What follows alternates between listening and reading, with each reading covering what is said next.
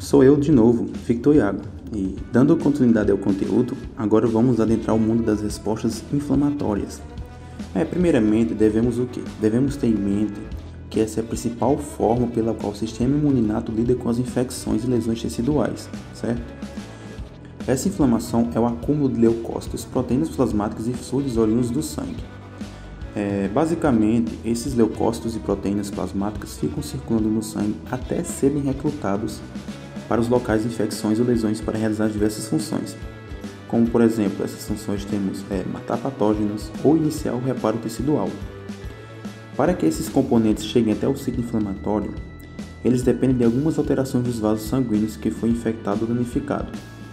Vamos citar como essas alterações o aumento do fluxo sanguíneo no tecido, maior adesão dos leucócitos e aumento da permeabilidade de capilares e vênulas a proteínas. Essas alterações ainda são induzidas por citocinas e mediadores moleculares, inicialmente derivados de células residentes nos tecidos, como por exemplo os mastócitos, macrófagos e células endoteliais. Devemos saber ainda que a inflamação aguda pode se desenvolver minuto a horas e perdurar por dias. É, a inflamação crônica é um processo que acontece logo após a inflamação aguda, caso a infecção não seja eliminada, ok? Temos que saber que, embora estímulos imunológicos inatos possam ajudar no desenvolvimento da inflamação crônica, podemos ter ainda ajuda do sistema imune adaptativo, já que as citocinas produzidas por linfócitos T são excelentes indutores da inflamação, ok? Agora vamos falar um pouco sobre as principais citocinas pró-inflamatórias.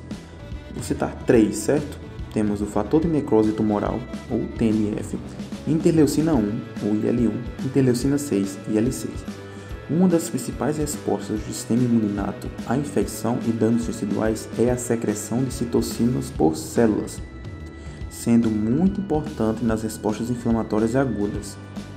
Agora falando um pouco sobre cada uma das citocinas, o TNF. Bem, o TNF é um importante intermediador das respostas inflamatórias agudas a bactérias e outros microorganismos infecciosos, tá bom? Elas são produzidas por macrófagos, células dendríticas e outros tipos celulares. Já a interleucina 1, o famoso IL-1, é um importante mediador das respostas inflamatórias também, sendo respostas inflamatórias agudas e tem muitas outras ações similares ao TNF. Diferente do TNF, a interleucina é produzida por muitos tipos celulares, que não são macrófagos, ok? Como neutrófilos e células epiteliais. Já a interleucina 6 é outra importante citocina em respostas inflamatórias agudas. Apresenta efeitos locais sistêmicos. E onde ela é sintetizada? Bem, ela é sintetizada por fagócitos, células endoteliais e outras células. Bem, pessoal, agora é, adentrando um pouco ao termo de fagocitose e morte dos microrganismos, temos os neutrófilos e os macrófagos. Eles são recrutados aos sítios de infecção, ou seja, eles são levados até o local onde ocorreu tal infecção. Ingerem o um microorganismo em vesículas pelo processo de fagocitose até destruí-la. Já os neutrófilos e macrófagos também expressam receptores que especificamente reconhecem o microorganismo. Ou seja, assim que eles chegam a determinado local onde está a infecção, eles têm os receptores que reconhecem qual microorganismo é. Assim, a ligação desses patógenos a esses receptores é a primeira etapa da fagocitose.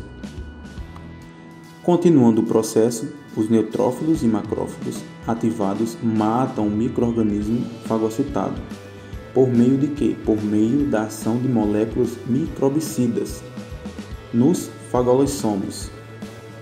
Bem, dando continuidade, temos outras funções dos macrófagos ativados. Como já vimos, além de matar os microorganismos fagocitados, eles também participam do processo de criação de fatores de crescimento para fibroblastos e células endoteliais. É, como assim? Assim que acontece a infecção e vão participar do remodelamento de tecidos infectados por lesões, eles estão presentes naquele processo. Bem, agora vamos falar um pouco sobre algumas consequências sistêmicas ocasionadas por respostas inflamatórias agudas. Como já foi mencionado, o TNF ele é mediador de respostas inflamatórias agudas. Ah, Quando juntam o TNF e interleucina 1 e interleucina 6, eles agem no hipotálamo. E como consequência, o que a pessoa irá sentir? Febre. Ou seja, são os pirógenos endógenos, que são agentes causadores de febre do próprio organismo hospedeiro. Já em infecções graves, o TNF é produzido em grandes quantidades. Com isso, pode provocar anomalias sistêmicas clínicas e patológicas. Por fim, a inflamação aguda pode provocar lesão tecidual. Como assim? Uma vez que os mecanismos efectores que os fagócitos usam para matar o microorganismo, eles são também altamente tóxicos aos tecidos do hospedeiro, causando assim, como já foi mencionado, lesão tecidual.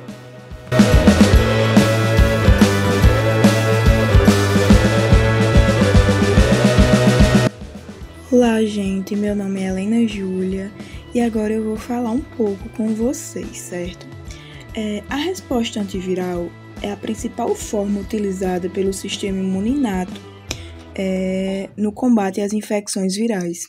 É a indução da expressão de interferos do tipo 1, cuja ação mais importante é a inibição da replicação viral.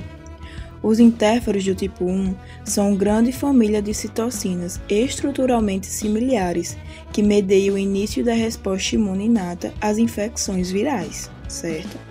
Através de sua interação com o receptor de interfero do tipo 1, ativam a transcrição de diversos genes que conferem às células resistência à infecção viral, chamado estado antiviral. Esses interferos sequestram os linfócitos nos gânglios linfáticos, maximizando assim a oportunidade de encontro com os antígenos microbianos.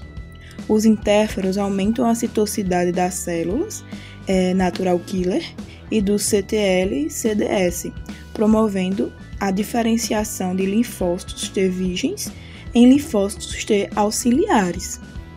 Além de tudo isso, eles também regulam positivamente a expressão das moléculas de MHC, da classe 1, e, portanto, aumentam a probabilidade de que as células infectadas por vírus sejam reconhecidas e mortas por CTL-CDS.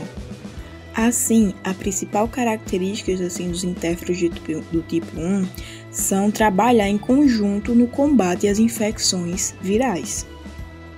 Também temos a estimulação da imunidade adaptativa, a resposta imune inata fornece sinais que induzem, juntamente com o antígeno, a proliferação e a diferenciação de linfócitos T e B, antígenos específicos, certo? A função da resposta imune inata não é apenas de fornecer a primeira defesa contra os microorganismos, é também é, iniciar a resposta imune adaptativa, tá certo? A ativação de linfócitos requer dois distintos sinais.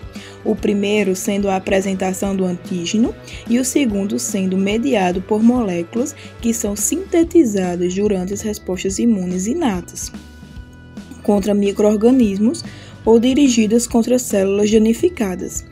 Essa ideia, sim, é chamada de hipótese de dois sinais. Os segundos sinais gerados durante as respostas imunes inatas a diferentes microorganismos não apenas aumentam a, magnitude da resposta imune adaptativa subsequente, mas também influenciam a natureza desta resposta adaptativa. Assim, as principais funções da imunidade mediada por linfócitos T são a ativação de macrófagos para matar microorganismos intracelulares e a indução de potentes respostas inflamatórias agudas, além daquelas diretamente induzidas pelo sistema imune inato, de modo que o exército suficientemente grande de fagócitos seja chamado de sítios de infecção. Também temos as citocinas produzidas por células durante as respostas imunes inatas aos microorganismos. É, estimulam a proliferação e a diferenciação de linfócitos durante as respostas imunes adaptativas.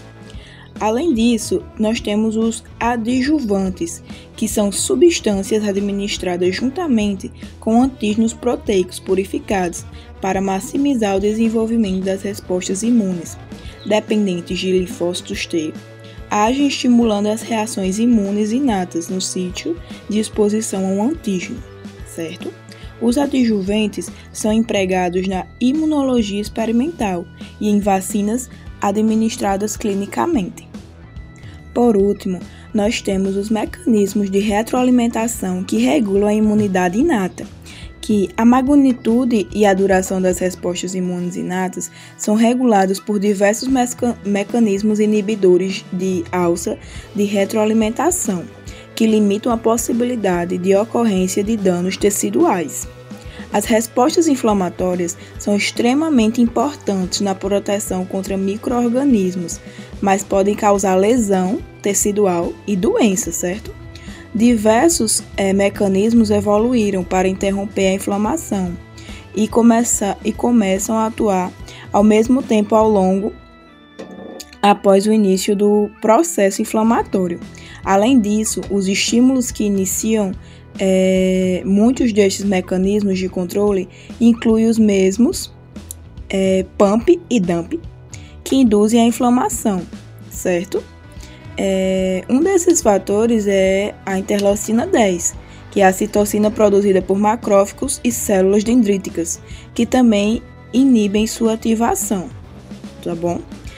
Nós também temos os fagócitos mononucleares, que produzem um antagonista na que produzem um antagonista natural na interleucina 1, que é estruturalmente homólogo a citocina e se liga aos mesmos receptores, mas é biologicamente inativo, de modo que age como inibidor competitivo. Essa molécula é chamada de antagonista do receptor é, da interleucina 1, certo?